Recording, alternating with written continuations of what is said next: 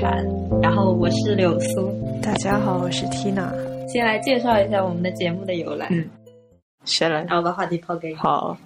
其实开始录播客的契机非常的简单，因为首先是因为自己开始听播客，然后听了很多播客以后，觉得。这种通过比较轻松的谈话的方式，因为我听的大部分播客都是朋友之间的对话这种形式，然后我觉得以这种形式来进行一些有意思的交流，对一些特定的事情进行更深的思考，就是这种形式非常的有效，而且能够被记录下来的话，也希望能够起到抛砖引玉的作用，嗯，给更多的。也就是听众们带来一些收获。哦，啊，好正经啊！哦，真的吗？但我对我觉得挺挺正能量的。就是就是我我我感觉我的初衷就是为了把我有趣的、平常闲扯的一些话题能能留下来，就就让他们不要随波逐流。就我觉得我们这个节目一定就最至少刚开始可能做不到很硬核，因为。本身我觉得我们现在这个年龄啊、经历啊摆在这里，就是知识储备这些东西都非常有限。但是这个过程很重要，我们两个也可以通过这个过程收获很多。然后，如果在我们能够取得这些收获的同时，可以给别人带来相同的影响的话，那就再好不过了。所以说，年龄也是短板，但是也是长处嘛。就是我们这个恰巧处于一个知识储备不那么多，然后又挺亲近于就是年少时期的这么是一个时光。上所说，我们两个人的想法还是十分有限的。如果有兴趣的可以一起聊聊天的朋友的话，可以啊联系我们参加几期节目的录制。是的，嗯，或者发邮件给我。大家可以通过我们的节目，然后去了解一些就是平常不怎么接触到的，因为。我发现同学回家了之后，其实很少跟父母交流一下学校的一些事情，所以我们做了这么一期校园故事的这么一期播客。最近看了那部校园霸凌的电影，叫做《少年的你》。哦，易烊千玺有点好看，感觉一切不利的背后都是家庭原因，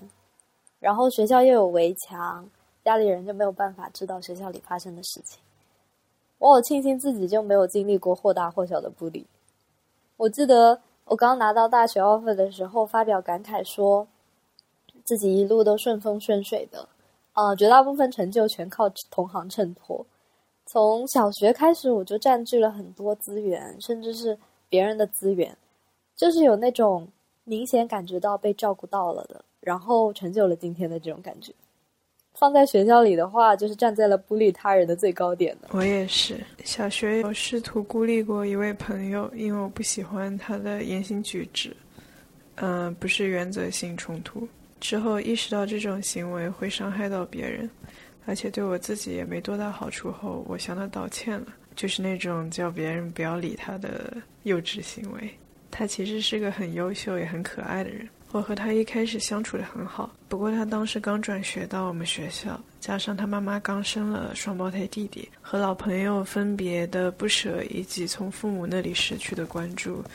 多少让他当时情绪有点失衡，然后表现方式有点幼稚。毕竟那时候还是小学生。就是在我们相处的很好的时候，他总是不断告诉我他有多想念他的老朋友，感觉在这里很孤独，而且是以坚称自己是外星人，而我们所在的地方不过是无聊的地球这种方式。起初觉得很有趣，感觉它很有创造力。甚至会自发给自己也贴上外星人的标签，以便和他交好。但是久而久之，因为他总以外星人的身份将自己和我们区分开。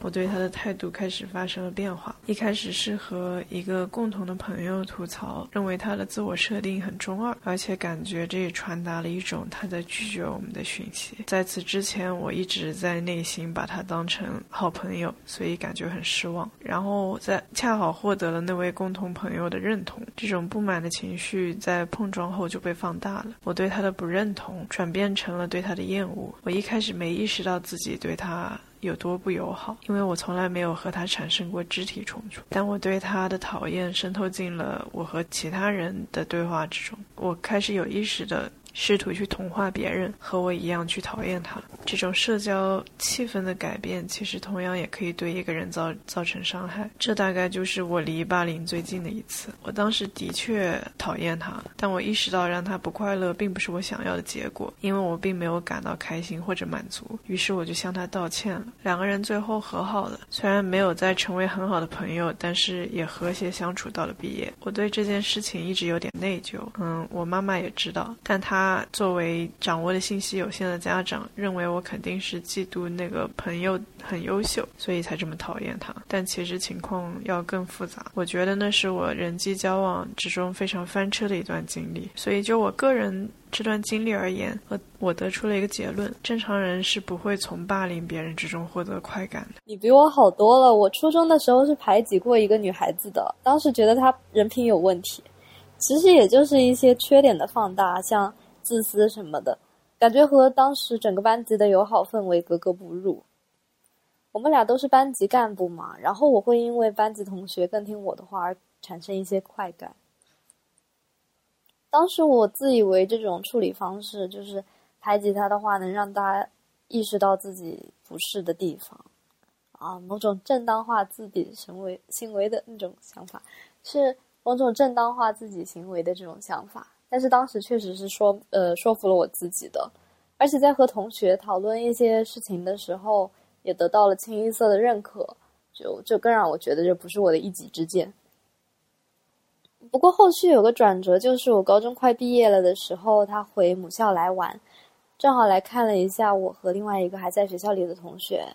哦，因为我们是初中同学嘛。然后他现在在 Virginia 大学，然后 SAT 应该快考满了吧？当时，可能高中对他改变挺大的，就整个人都开朗大方、有教养起来，我就很欣慰，然后也很感慨，就又加了微信。不知道他怎么看初中那段时光的，我感觉挺愧疚的，一直把这件事情挂在心上。其实高中的时候，隔壁班也有类似的现象，就是大家觉得这么对他，他会意识到自己有问题，这种感觉。现在想想，我觉得有自己喜欢的人或者讨厌的人本身没有什么错，就是学校的社会性导致了不利的出现。比方说，我成绩好，我权力大，老师喜欢我的话，我的喜爱和厌恶在班级里会有一个标杆作用，这就很可怕了。其实时间让我忘记了很多人和事，每个人能有的改变还是超级大的。呃，所以如果现在让我再接触到，或者多年以后再遇到那些曾经的。同学们应该会当做全新的人在了解吧，冰释前嫌。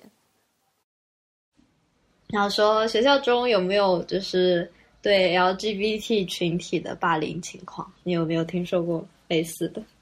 身边，因为最近有个新闻说什么重庆的什么啊一个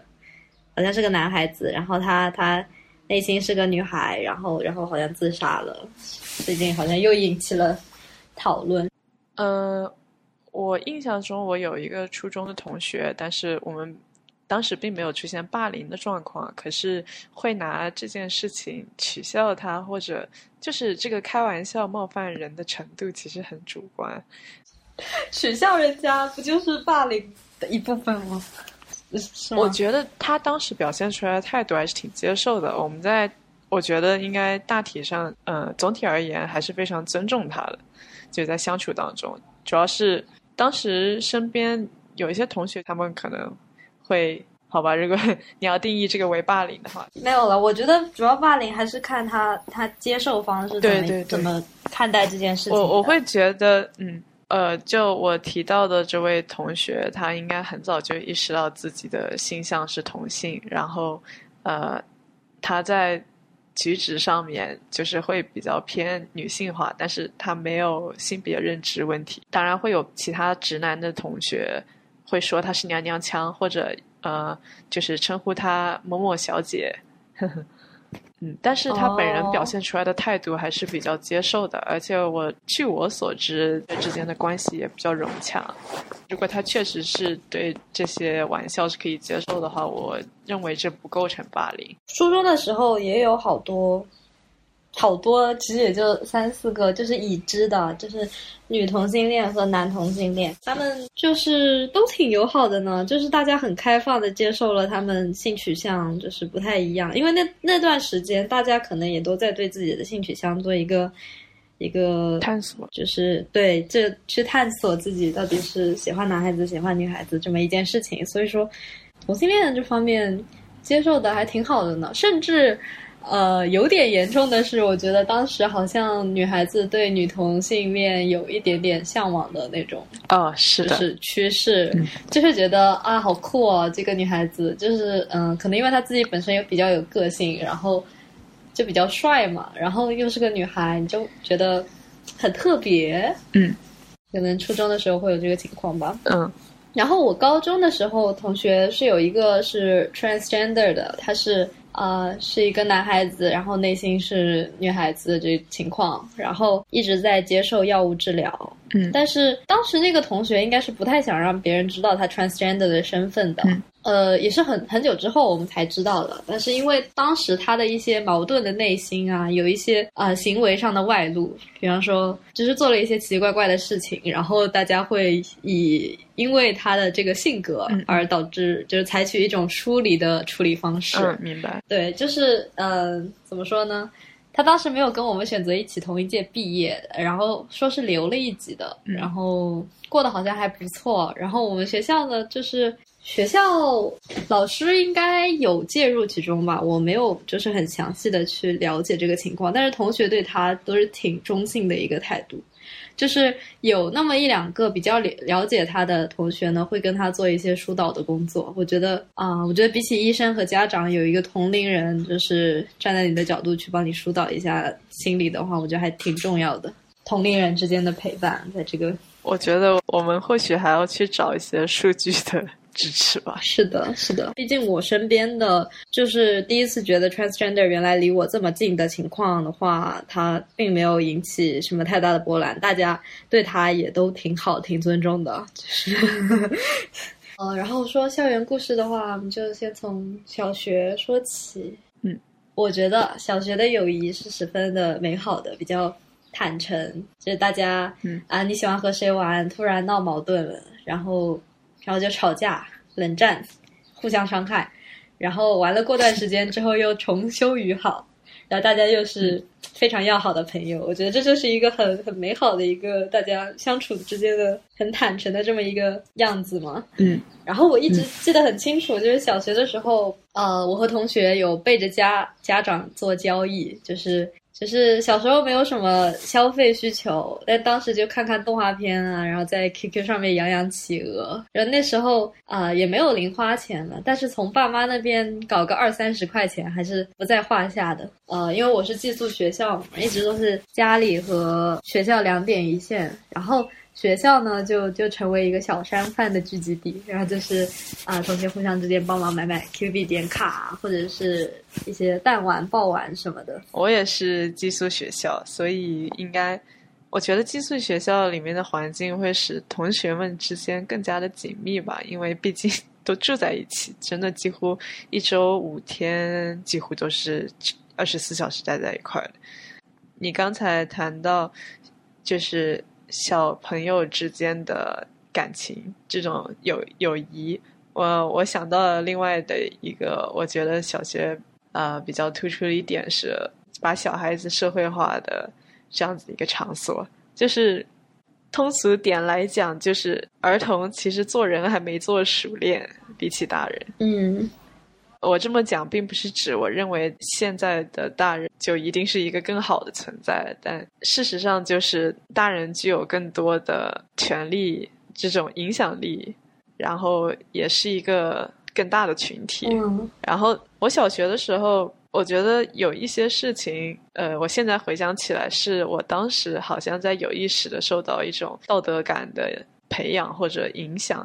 我就记得我小学捡到了一只手表。然后我把他送到嗯，我们年级可能这种失物招领的负责老师那里。然后那个时候呢，每周一的时候，老师会做一个通报，就是比如说啊，某某做了好事，某某班的某某捡到了什么东西，然后呃交到了失物招领处，呃要表彰他一下。然后呢，我当时捡到那只手表交了过去以后呢，那个老师就叫我把我的名字和班级写在那里，估计是下一周会要表彰我这样子来用的。然后当时。当时特别搞笑，我在那张纸上就写下了“做好事不留名”几个字，然后我就走了。哇，好潇洒！我的天哪，你在小学的时候有这么一个举动？是的。然后呢？然后我现在回想起来这件事情就很搞笑，就是那个老师他没有盯着我写，然后我当时还记得我，我可能还紧张到手心出汗，就是我觉得自己做了一件很伟大的事情。好可爱。然后老师也没有说什么，然后就放你回班级了。他没有看到我写，就是他在忙他自己的事情。然后我写完，我自己就跑了。就是你想象一下，那个老师过了一会儿去看那张纸，会看到上面写的这几个字。你怎么从小的时候就是一个这么这么腹黑的人？那后来有没有一直期待下一周的时候，老师有通报说有一个做好事不留名的人捡到了一块手表这个事？那倒没有，我就在心里自嗨了很久。我觉得，就是我是一个做好事不留名的人，我自己很高兴。但是我现在回想起来这件事情，我就会觉得很天真，并不是说我现在变成了一个做好事要留名的人，而是我注意到这种雷锋式的。而一个小朋友，他其实也没有了解这个所谓道德观模样的时候，他可以做到全盘接受这种理想化的概念。而在现在的话，你可能还是会说啊，我不希望获得这个表彰，我只是觉得我做了我自己应该做的事情。但你一定不会去写下“做好事不留名”这几个字。那可能是当时刚刚接触了这个，然后就觉得做好事真的很很开心。我觉得对，嗯，从这方面来讲，他这个教育还挺好的，就是。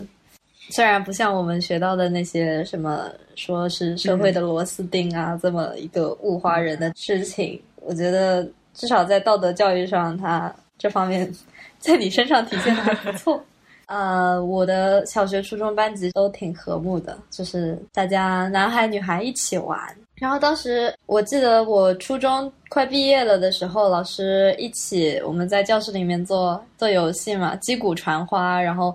然后谁拿到那个花，你就要就是像真心话大冒险一样的。然后班主任也在，可能是出于就是比较八卦，然后好奇说谁喜欢谁啊什么的。然后后来我们发现，大家其实互相欣赏、互相喜欢。这条线连到那条线，那条线连到另一条线，这样就整个班级就因为这个样子连成了一个共同体。我觉得这是这是为什么我们初中就是很和睦，然后没有什么小团体的这么一个原因。但是我最近发现，我们家小孩男孩喜欢跟男孩一起玩，女孩喜欢跟女孩一起玩的这种趋势就变得更加严重了。就有一种呃，我们性别有着无法跨越的思想沟壑的这种感觉。我小时候的情况，我觉得总体而言也挺和睦的，但还是会倾向于分开来，就是男生会更倾向于跟男生玩，然后女生更倾向于和女生玩。是因为爱好方面的不同吗？是的，我好像好像是。还是因为就是男生女生玩会变得奇怪。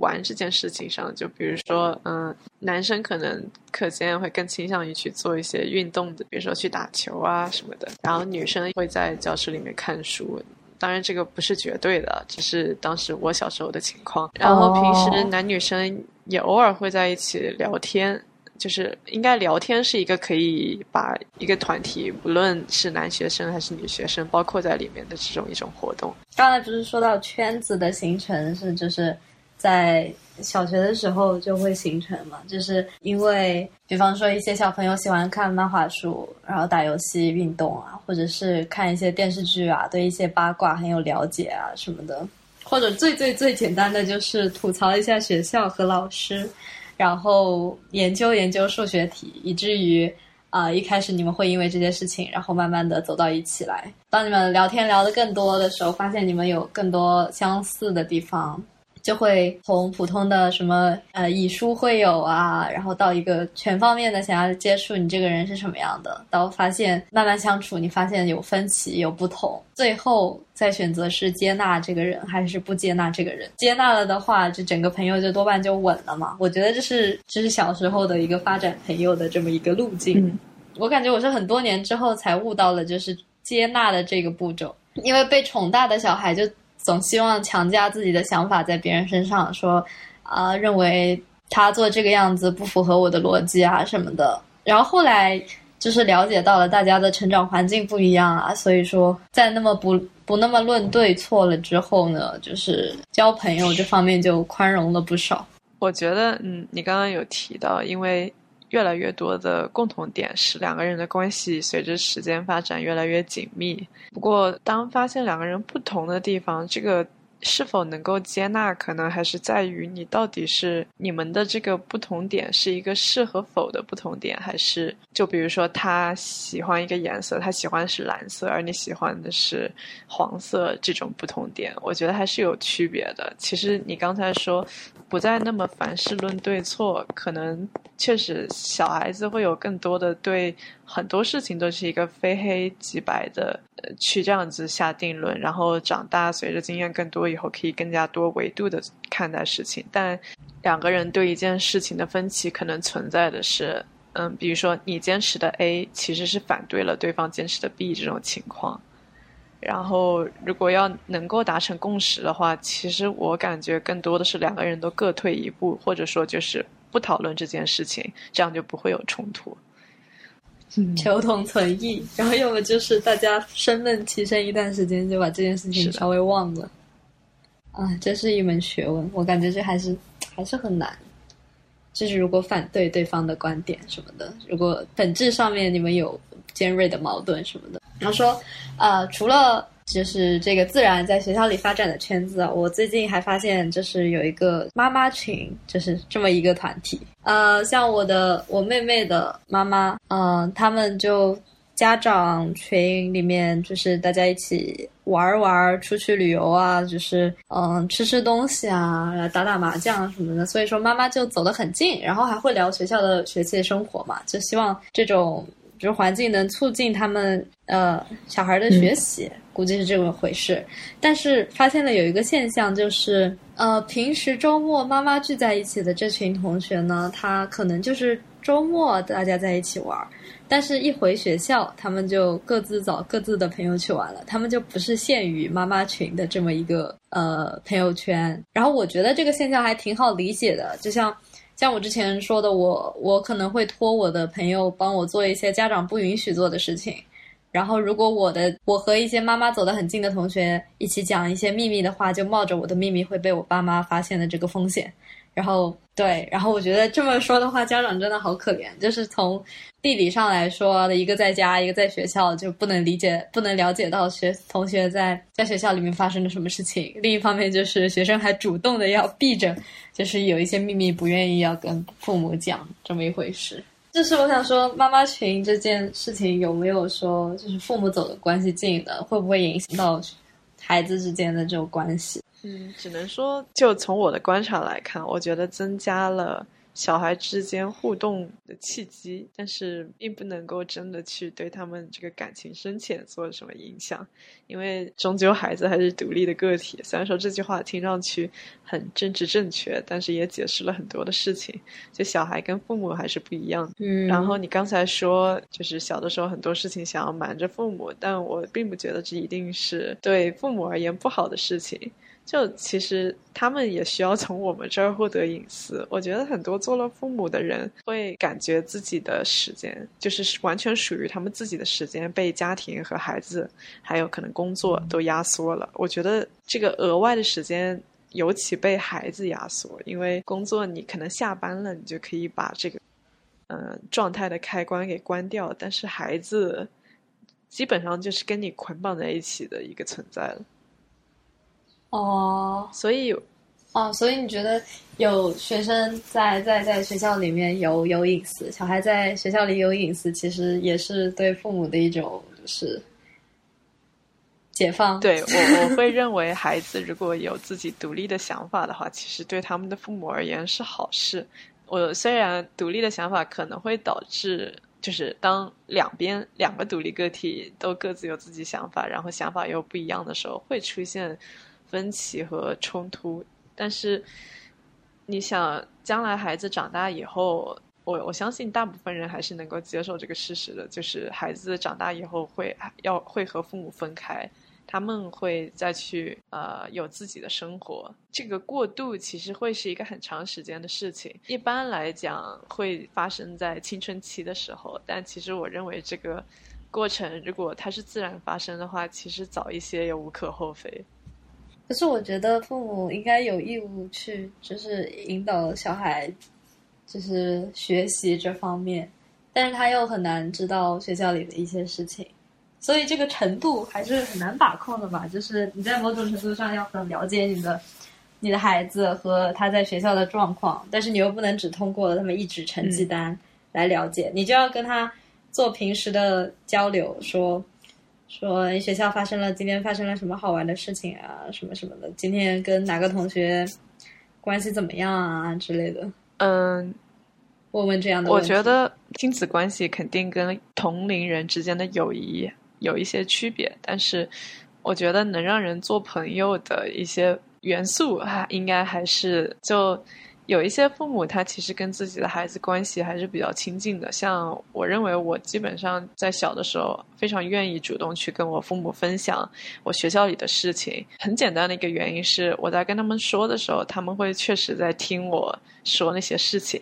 然后他们确实有兴趣知道，他们不会，比如说当我说我跟某某吵架了，他不会立刻就来责怪我，认为我不够去理解他人或者是什么，他会更有兴趣知道为什么我们会吵架，然后把这个事情帮助我一步一步去理理清我自己一些很矛盾的想法。然后给我一些他们作为年长的人而言，其实是一些比较好的提议。我觉得这是一个很健康的沟通关系。当时是的，我觉得这一点很重要，因为我我感觉我就遇到过很多次，我跟我跟我妈讲讲一些学校里的事情，但是她以一种就是不是我心里预期的那种方式来训斥我说你怎么能这个样子呢？然后渐渐的我就不太愿意就是跟她讲一些这方面的事情，就是。我能预想到他会以他的想法，然后怎么样子训斥我，我就是已经料到了是这样的交流结果，我就觉得完全没有必要再去和你交流这件事情。是的，其实不只是这种情况，不只是你在跟家长沟通的时候也有，就你有些同学就是那种你评价他情商好像不是很高的那种，你跟他分享你，你跟他分享你喜欢的事情，然后他可能。一直露出那种不是很理解的表情，然后说我看不出来这个事情有什么意思的，那你就觉得这个人很扫兴，你就朋友也不会去跟他做。我觉得同龄人都是这样，家长就更不要说了。然后就是升到初中，就是小学的班级不就散了吗？我是小学升初中是在同一个学校的，然后大家被。啊，你也是，我觉得大家被打散在不同的班级，没有同班同学跟我在，跟我是初中同班的，嗯，然后，然后当时呢，就虽然还会有一些小学玩的好的女孩子会串串班、串串寝室来跟我聊聊天什么的，但是大部分就是基本上就是，呃，在路上就不太好意思再打招呼，就是一个很神奇的状态，就是那个时候对我。小时候的我来说，我觉得打击还挺大的，就是，呃，从小学生到初中，一方面你在面对进入新班级的陌生啊，然后一方面和你认识五年的同学居然疏远了你，然后就挺受打击。当时就是我觉得同学之间都是心知肚明的，就是我毕竟跟他相处了五年，我知道他他什么性格啊，什么喜好啊，然后但是面前好像就是有那么一个就是。呃，一个坎儿，或者说天大的面子，你觉得你跨不过去。然后我觉得这是我第一次经历那个所谓的最熟悉的陌生人。嗯，在大概六年级预备的时候，就经历了这么一个社交上的障碍。嗯，然后我觉得让让小孩子就是放下心里的这个不好意思，这个芥蒂，还真的挺难的。嗯，就像小时候你觉得对不起这个这个词的分量特别的重，然后你觉得低不起这个头一样。然后，但是等到你渐渐长大了的时候，懂事了，你就觉得这些事情没有必要在意什么的。嗯，我觉得你刚才提到的曾经一起相处的同班同学，然后在新的环境，可能因为呃班级的分开，所以变得疏离。这个情况其实我感觉有两种解释，一种就是呃，其实你们的关系要比你想象的要不那么紧密，但是这个。我感觉关系这个东西是适量的，就是 A 对 B 的感受跟 B 对 A 的感受可能会相近吧。比如说方向是相近的，比如说 A 喜欢 B，然后 B 也喜欢 A，就作为朋友而言，但是这个程度就很难说达成一致。然后可能 B 把 A 当成他最好的朋友，但是对于 A 而言，B 只是他朋友当中的其中一个，甚至没有那么重要。这种情况还挺多的，对于小朋友来讲，意识到这一点其实很难过。好血腥啊！但是我觉得他更多的应该是说，呃，到了新环境了，你没有没有同一个班级接触的那么那么多次机会，然后你没有办法得知他心中自己的地位到底是什么样子的。嗯，你不能说你当时呃没有去跟他交流了之后，你就自认为。自己在我把他当这么好的朋友，他居然不不把我当朋友，这种情况，你在没有跟他挑明之前，如果这么认为的话，不就是丢失了朋友吗？嗯，我觉得好像是这么一回事。就是我的意思是说啊，其实你没有必要就是分开了之后要纠缠着人家不放吧。但是我觉得这个真的嗯很靠缘分，就是。虽然没有必要强求那些一定会分开的人做你的朋友，就是一定会分开的人嘛。但是如果是自己真的很欣赏的话，然后真的很珍重那份友谊的话，我觉得还是应该努力的去争取一下，对，维持这段关系。对对对，不应该两个人都怀着遗憾然后分开了，就是说不准就是别人也跟你抱着一样的想法，但是很多人都会就是没有迈出那一步，就是嗯。呃，你懒得迈出，我懒得迈出，或者是你不敢，我不敢，然后两个人就这么错过了。这还是需要一个人去主动，然后去了解一下，说不定另一方很感动呢。嗯，呃，其实我觉得到现在这种情况也还是有吧，就是尤其是最近，呃，因为疫情的缘故，大部分人都在家里，然后可能像见面啊这种机会比以前少了很多很多。然后在网上，其实发个信息过去是一件很容易的事情，但是你一般没有什么事情不会突然就这样子随便给别人发个信息。是的，但是如果我想到了朋友圈的作用，因为我看到我有一些朋友发一些很有很有意思的观点啊，或者是一些时政啊什么的，然后我就会借此为由的去找他聊聊天什么的，就是相当于一个契机，我们可以聊一下你就是看到的这个东西啊什么的。哎，嗯，但是没有渠道知道他现在在忙什么的话，那真的是觉得不知道该怎么去打扰呢。呃，我其实会定期有意识的联系朋友，就类似发个信息，像你说不知道他最近在干嘛，那就发个信息问问他最近在干嘛。反反响还挺好的，我觉得很多至少做得成朋友的人会给一些。不错的回馈，他也很愿意告诉你他最近的生活。是的，啊哦，对，说到疫情期间，然后我之前呃做了我妹妹小学生线上授课的这么一个调查情况。他们小学生上网课是这个样子的，就是电视上面呃会有一个国家统一的一个线上授课二十分钟，然后再是学校里面的小班授课二十分钟，在平板上面。这么一个情况，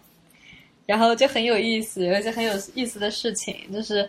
嗯，一般一个老师都教两个班级嘛，然后他授课的话，他就会把两个班级合在一起，所以可能本身，呃，三四个、十个人的班级啊，就会变成六七十个人的大班，那你被抽到提问的那个次数不就大大的降低了吗？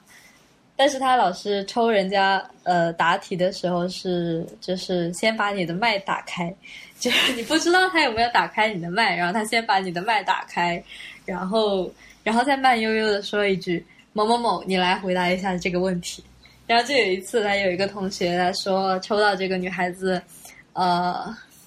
回答问题，但这个女孩子可能就是不知道他。他的麦已经被打开了，然后他妈妈就在旁边暴吼说：“啊，你把这个东西打开呀！啊，你应该怎么怎么怎么回答问题？啊，老师叫你的名字啦，什么什么什么什么什么某某某，快点快点什么的。”然后就当着六七十个人的面，就是所有人都在耳机里面听到了，就是他妈妈的爆吼，就是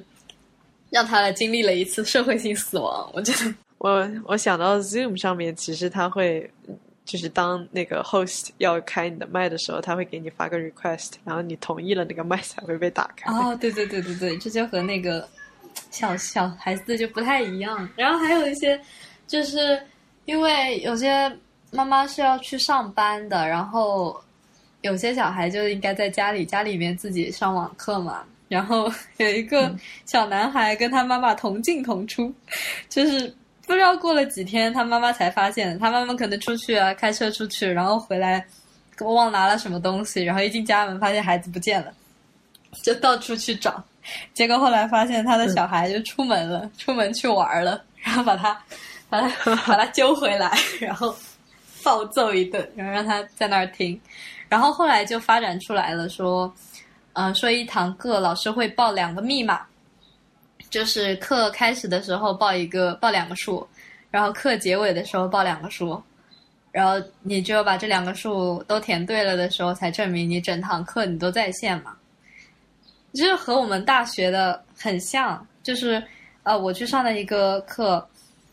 它也是前中后有三道题，然后你把那三道题就是。做了之后，他就相当于你签到了的嘛。然后我就觉得大学生和小学生迷之相似，他们都都在和老师做一个博弈，都在都在都在上课和不上课之间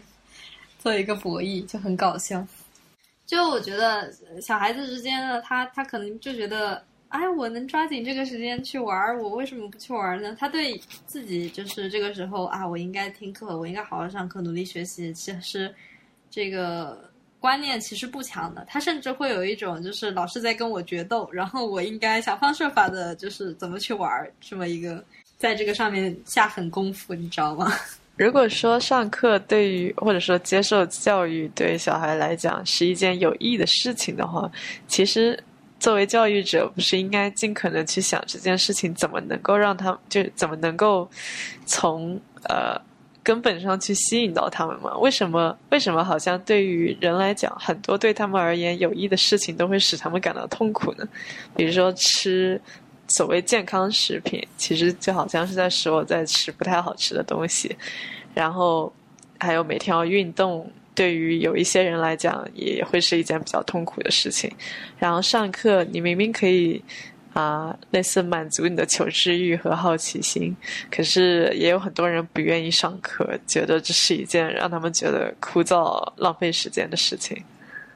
嗯，我觉得上课其实还挺奇怪的，有益程度好像可能对小学生来说比不上，就是他不上课，他想方设法不上课的那个那个快感，就是你限制了他的自由，他就更希望去。打破这一个东西，让他获得某种自由，就是禁忌的果，才更美味的那么一种感觉。我不知道有没有这个情况，但是还有更高级的，就是这个网课，他老师可以知道你这个小朋友有没有在听课，就是哦，就我问他说，你一节课上他他一直都在线，你怎么知道他有没有在认真听课呢？然后后来就是整堂课结束了之后。他老师那里会显示，就是所有小朋友的名字，然后名字下面有一条就是颜色条，那条颜色条上有红色、黄色和绿色嘛，然后红色就证明你掉线了，绿色就代表你在听课，黄色是表示忙碌状态。然后我就想，哇，原来是恍然大悟，原来是这么一回事，就是，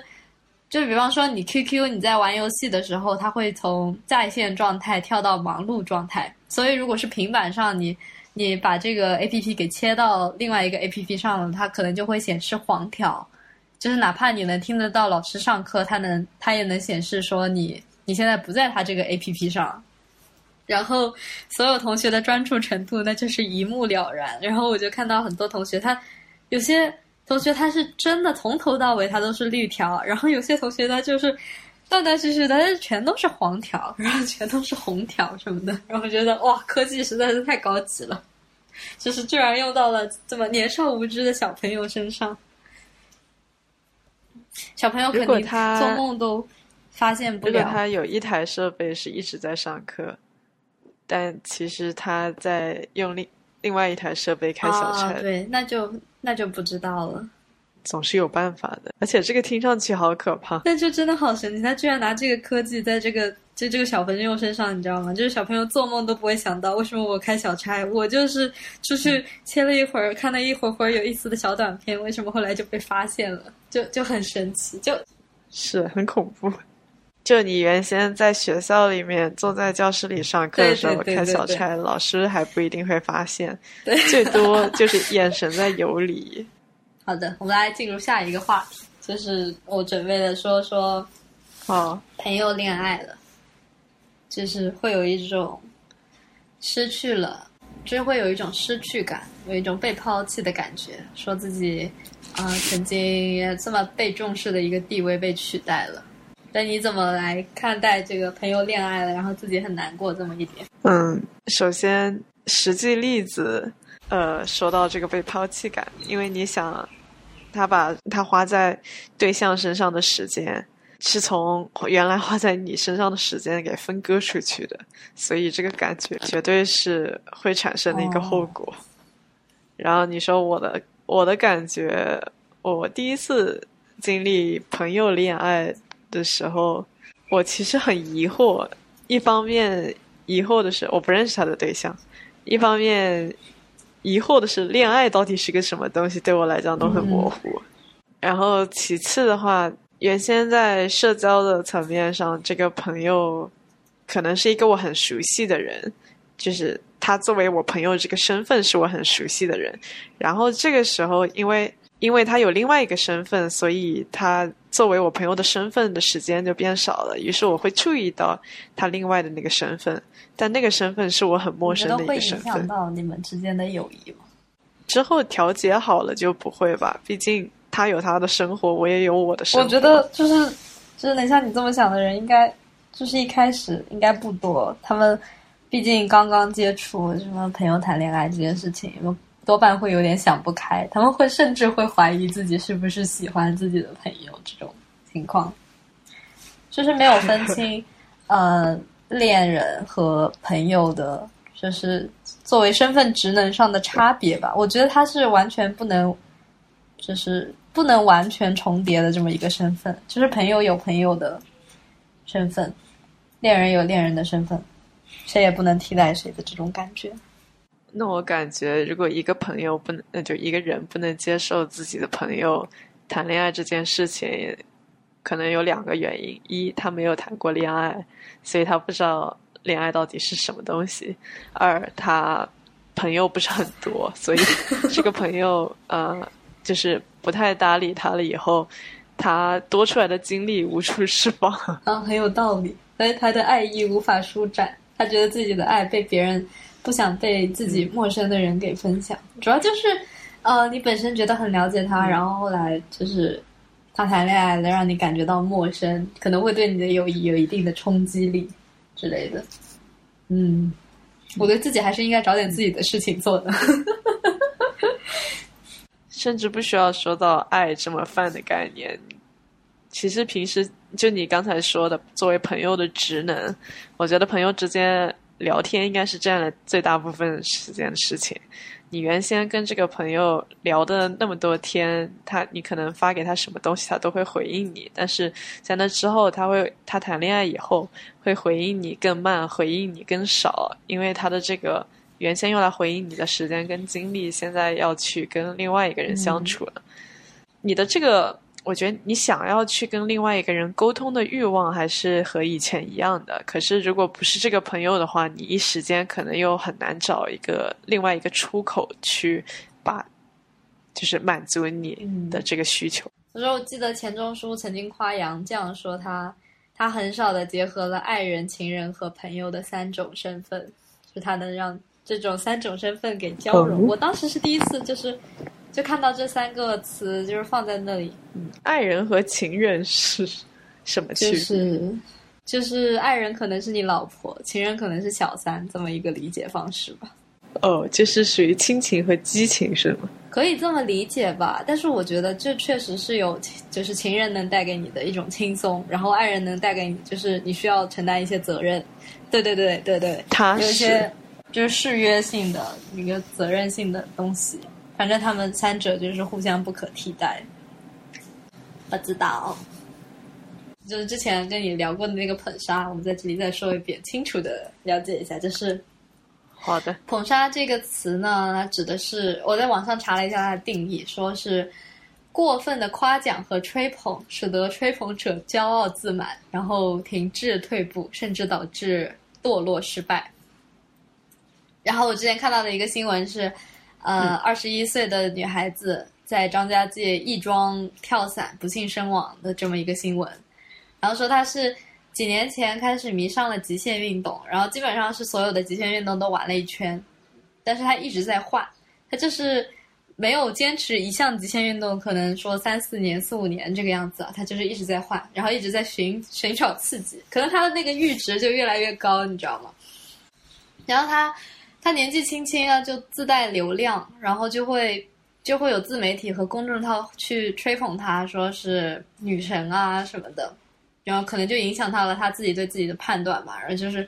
呃，虽然他有几百次的跳伞记录啊，但是都是在呃迪拜这样就跳伞运动已经很成熟的地方了嘛。张家界本身就是一个地理环境特别险恶的地方，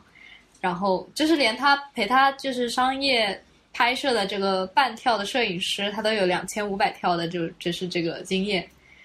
就觉得这个本身这个小姑娘在这个行业里面也不新手，然后所以就就有这么一个不幸身亡的这么一个事情。这其实，在他之前，张家界那个地方就已经有两个亦庄大佬就直接跪了，你知道吗？然后，但是他还还因为这个商业拍摄的这件事情，然后去跳了这个事情，可能还有一定一定的侥幸心理是吧？说觉得自己。啊，我已经跳过这么多次了，再多跳一次我也不会出事的这么一个心理，结果他就出事了，我觉得好可惜哦。就是，就我讲的这个事情，还就真的带有挺带有一点点谋杀性质。就就你之前跟我说的那个什么二房，二房什么捧杀，怎怎么说来着？哦，就是在小说一些什么晋江文学的小说里面有看到，现实生活中我其实也不太清楚啊，可能会有这种事情。讲呃，类似二房，呃，或者说后妈捧杀前原呃前妻的小孩，然后把他们宠坏，但是好好的 严格的教育自己的小孩，使他们长成了一个比较优秀的人。然后对比之下，这个啊家里的这位嗯老爸老爷就会比较偏爱，当然更懂事的那个小孩，然后会可能对他呃。更倾向对这个孩子，对这个更优秀的孩子倾注更多的爱和时间，还有好神奇，真的笑死我了！我觉得好像是有这种情况的，就是说啊，你为什么我是你的亲生女儿啊？为什么你不宠我，你宠他什么的这种情况，可能就出现在这种小说里面。我说实话，我我个人感觉血缘关系的吸引力，或者说可以使一个人。去爱另外一个人，这种作用很有限。你是说这个事件里面的哪哪两个血缘？哦，呃，我是说这个二二房，就是每个家长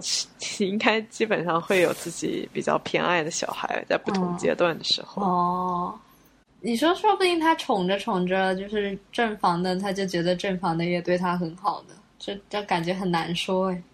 啊，然后我说，就学校里面也很容易出现这种捧杀的现象，就是，呃，一个老师对一个成绩一直很优秀的同学不停的说，啊，你这么厉害，考个市重点绝对没有问题的。然后小孩如果失误了，落榜了，就整一年或者是，嗯，好几年都没有办法走走出这个阴影。然后我觉得我身边这个现象还挺常见的，就是，啊，比较自信的，比方说我，我。我记得我当年是到掉了两分，然后掉到了一个高中，就是，嗯，其实那两个高中都是很优秀的高中，只不过那个时候自己比较死脑筋，就想不开，然后就就比较看不起我进了的那个学校，然后就开始厌学啊，就是交际变差呀，就整就恶性循环，然后花了一整年的时间才走出这个阴影。我感觉就是谁也不能抱怨吧，就是。可是要说自己，我对自己没有一个清楚的认识啊，我也不觉得呀。我觉得我当时对我自己的成绩应该是一个有一个很很准确的认识呢？就是没有考得很理想，也在自己的水平范围之内，就就是就是整体而言呢，就是对应挫折的能力比较差，没有受到过什么打击，然后就风一吹，然后就就倒了这么一回事。呃，我感觉这个好像有点脱离捧，就不太像捧杀，更像是一个心理承受能力。是的，我感觉我讲的那时候也。就是捧杀好像更有一点，就是老师一定要说捧杀，好像有一种要来害你的这种感觉，就是是一种目的性的来夸你。哦，当然可能有有意识的捧杀和无意识。是的，我觉得就是学校里可能更容易助长一种无意识的捧杀，就是老师其实也没有想这么说会害你的意思，但是你接受了这个信息，然后然后不停的固化在你的心里的话，它就会造成一定的影响。是的，呃，这个在网络创作就是创作者当中，我发现他们对这个还挺警惕的。就有段时间呢，我在网上看到一些我关注的画画手，然后，呃。就因为近几年，因为一些维权的问题，大家都主张类似：你如果喜欢某某画手的话，你应该告诉他你喜欢他，或者说去呃鼓励他们。所以我有一阵就非常积极的去给那些我喜欢的画手评价，但我的评价当然是非常非常主观的，就是类似夸他是天才，然后呃。我几乎就没有批评过，就是或者说甚至发表过任何的意见对他们的画作，我会给呃非常正面、非常我我希望就是他们看到了会感到高兴的一些评价。然后很有趣的是，我有收到很多的花手的回复，他们会说：“哦，我觉得嗯非常感谢你的评价，但我觉得自己嗯这个作品称不上是天才之作。”或者诸如此类，就是，呃，一种很克制的，或者说很很客观的来看待自己的一种表现。哇，那可能是因为成年人了，就我觉得就是压住自己的这个这个自满、这个自傲的这个心性的话，他就嗯，对，注意，嗯，确实这样子的话，就是小心不让自己被捧杀。对于他们而言是有益处的事情。上高中，我觉得就是校园的风气特别的重要。举个例子，就是我有个朋友，他在上海的一个呃，他在南模，就是上海挺好的一个高中。然后他那个学校呢，他就有篮球风，就是嗯，就是因为他们男篮特别的厉害，然后校园里面就是有那么一股风气，就是如果这个男孩子打篮球的话，他就会很受。受万人追捧这么一个现象，就是，呃，可能女孩子都会觉得哇，这个男孩子好帅啊什么的这种情况。然后我那个朋友呢，当时就是受到了这股风的影响，他就是那时候就是可能没有很在意学习了，然后就呃一天到晚就在思索啊，怎么才能打篮球打得特别好，然后成为那个就是嗯很 popular 的那么一位人。但我觉得这就是一个典型的，就是社。呃，周围高中环境影响了你，然后等到你就是高考，其实发挥的没有特别好，然后进了一个学校之后，前面的那些说说说你会打篮球好厉害啊，那那些追捧的风就随着这个高考的高考，大家毕业了之后就渐渐的就散去了。你会觉得好像好像那个时候特别在意的这么一件事情，好像并不是那么值得，然后。当时也没有人能就是及时的制止你，或者是你一心就栽到了这个这个头上，就我觉得还蛮可惜的。嗯，我觉得光是打篮球这一件事情，就是你如果真的跟职业篮球手比的话，我觉得他也不一定说可以做得到他们那种程度吧。但是他就可能因为打篮球这件事情让他自我感觉良好，然后嗯，因此花了过多的时间在一件其实他并不是。特别专业的事情上面，我感觉这个有一点像是被捧杀的状况。但他捧的不是这个人，他捧的是这么一个，这么一个事。哦，嗯。然后你去，你是尽可能你想去获得这么一个技能，然后成为那个受万人追捧的那么一个人的一个过程。嗯。总之，我觉得很可惜了。你那个时候还年纪小，你就。被这么一阵风给影响了。你其实那个时候，现在想想，你就是不清楚那个时候到底自己什么东西对自己重要。虽然虽然我不是很想这么说，就是就总是家长会在你耳边叨叨说，你现在你完全不知道什么事情最重要，你现在怎么怎么怎么怎么地，将来怎么怎么怎么怎么地。但是你其实会很不以为不以为然，你只有自己亲身经历了，去努力了，努力过了，然后到社会上了，你再开始后悔，会像你这么一个时光。虽然不能说家长就是时时都是对的，但是确实会有这么一个情况，说他当时没有认清自己，嗯，然后又很难从把他从这个这个他的想法漩涡中给揪出来，嗯嗯，我觉得还挺矛盾的呢。是，嗯，就他进这个学校之前，谁也没有想到过这个学校他他有这么一股 篮球风气啊，对吧？它其实整体而言也是一个很很好的学校呢，只不过他正好是那么一个呃被卷入了的这么一个同学而已。嗯，好的，下一个话题是你有没有经历过社交 ghosting？社交 ghosting 就是有没有就是突然跟你相处的还不错的一个人，就这么突然的结束了与你的关系，有然后没有任何的解释，有就跟你 say goodbye，然后然后你就觉得很很奇怪，因为 ghosting 这个词本身就是就是幽灵嘛，就是突然消失这么一个人间蒸发。嗯啊，你有吗？呃，我不知道这个应该说是我 ghosting 别人导致别人 ghosting 我还是什么。我这个人是一个回信息很慢的人，然后嗯微信可能用的比较多，就是可以回的比较及时。但是我不同的社交平台，嗯、我可能会很长一段时间才回过去看他一眼，是像嗯像查邮件一样那那那种方式。我查邮件还 每天都会查，但是别的社交媒体我会用这种查邮件的规律 去使用它们。嗯，比如说我要发图片啦，或者说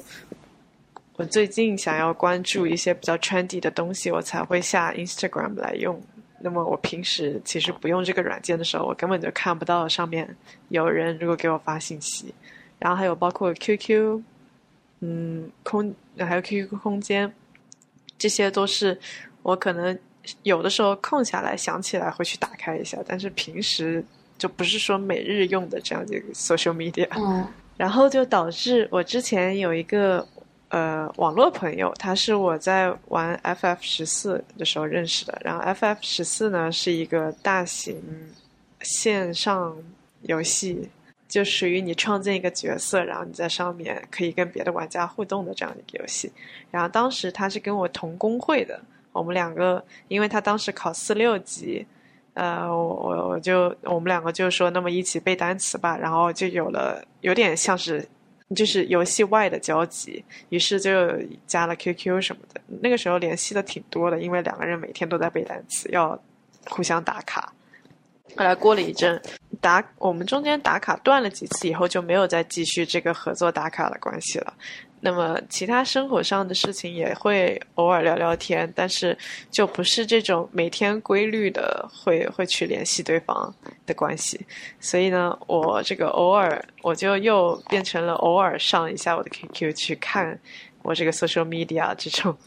这种做法。然后嗯 有一周我上线的时候看到他可能在我上线前的几天说有事情要跟我说，然后问我能不能打电话。然后我是过了可能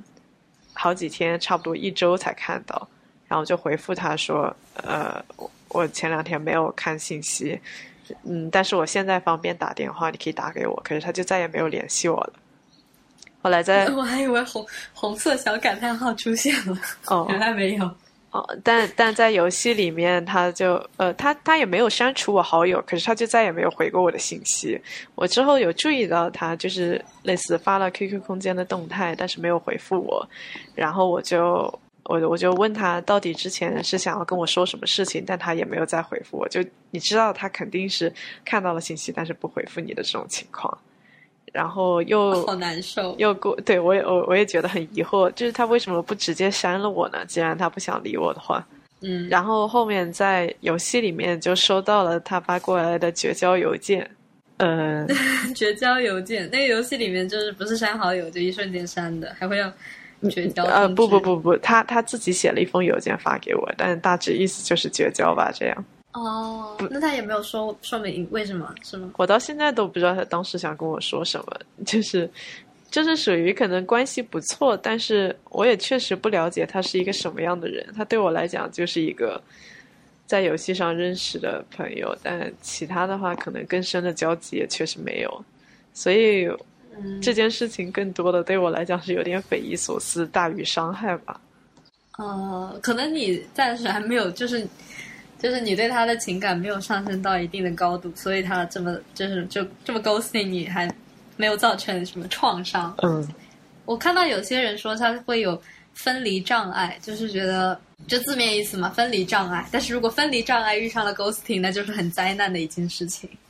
我觉得最难以接受的 ghosting 的部分就是就是就是不回应，嗯 就是就他用一种冷漠，然后就是冷漠的一种感觉，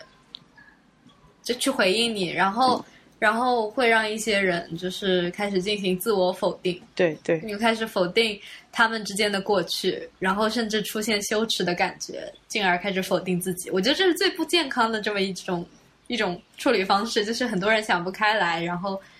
然后无法接受自己，然后就导致自己整整整个人都抑郁了。嗯，好像会有这种这种，那你觉得因为我感觉我这几个话题的。就是主要重点就是要接受自己啊，只有自己的内心被自己接受了，然后，呃，就是有一个坦然的认识，然后有一个充盈的内心，就是很多痛苦的，就是心理问题都会迎刃而解。嗯，这种，嗯，你说什么？你说，我说，那你觉得对这种自我否定的结果更应该负责的是这个呃 ghost 对方的人，还是这个呃，就是有点像是被社社交 ghosting 的受害者呢？因为这个本质上而言，还是受害者自己施加给自己的更多的心理压力。如果他是像我做的，其实是不太会有伤害的，当然会觉得有点匪夷所思。嗯，我觉得两方肯定都有问题，就是你 ghosting 人家，就是就肯定对他这个后续所能造成的创伤进行了一个不负责任的，就是处理离开，就是对 对对对对，已经完全不在乎他这个人以后会怎么想，或者是因为你这个离开了这么一个就是情况而受到了什么伤害，你就是很不负责的就撒手就走了的这这么一个情况。嗯，像我觉得自己也应该就是在现在人相处嘛，不都有一种呃。要保证，就是这个人随时抽离你的生活的时候，你也不要难过的像死掉一样的这种这种情况，就是有一种自我保护的这么一个机制先要条件。嗯，对对对，你就是不要把这种机制就是想象成一种隔阂，但是它确实是就是你你在别人离开的时候能做到的最低程度的，就是保护到自己，不要受到这种这种奇怪、匪夷所思的伤害的这种一种方式。嗯，我看到有一些人就是说为什么会 ghosting，因为就是说人家可能只是生活的轨迹改变了，然后他想去做，他想和过去的自己做一个形式上的切割。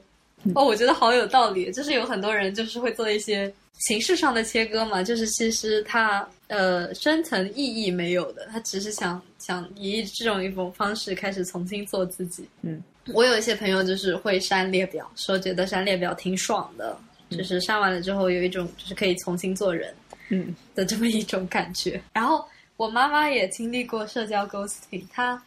她曾经有一个无话不说的朋友。然后后来就微信啊、电话一套拉黑，然后我妈到现在都觉得难以释怀，因为她她对自己的社交很自信，她觉得她一直很真心待人，没有理由会被这样对待。嗯，然后其实他们俩之间的交往，我是我是有一些了解的，就是那个阿姨总是在我妈说些什么的时候，在旁边一旁附和，就是我感觉她可能本身自己没有这个想法，但是她还是在那边附和，就是然后。其实我对我妈遭到 ghosting 一点都不意外，就是是能接受她 她这个人，或者是不把她的一些很尖锐的话放在心上呢，觉得啊啊她就是那样的人，她这么说其实不是那个意思啊的人，其实是其实不是很多的。我觉得她受到 ghosting 其实也也不奇怪。嗯，我一直疏导他，让他不要太在意的。那个人其实就是人家这么 ghosting 你的话，你也可以把人家当做就是不值得的，你不值得在他身上花一些。对，这么多情感，嗯，我觉得还挺好玩的。好了，这就是我准备的所有的内容。哦，好，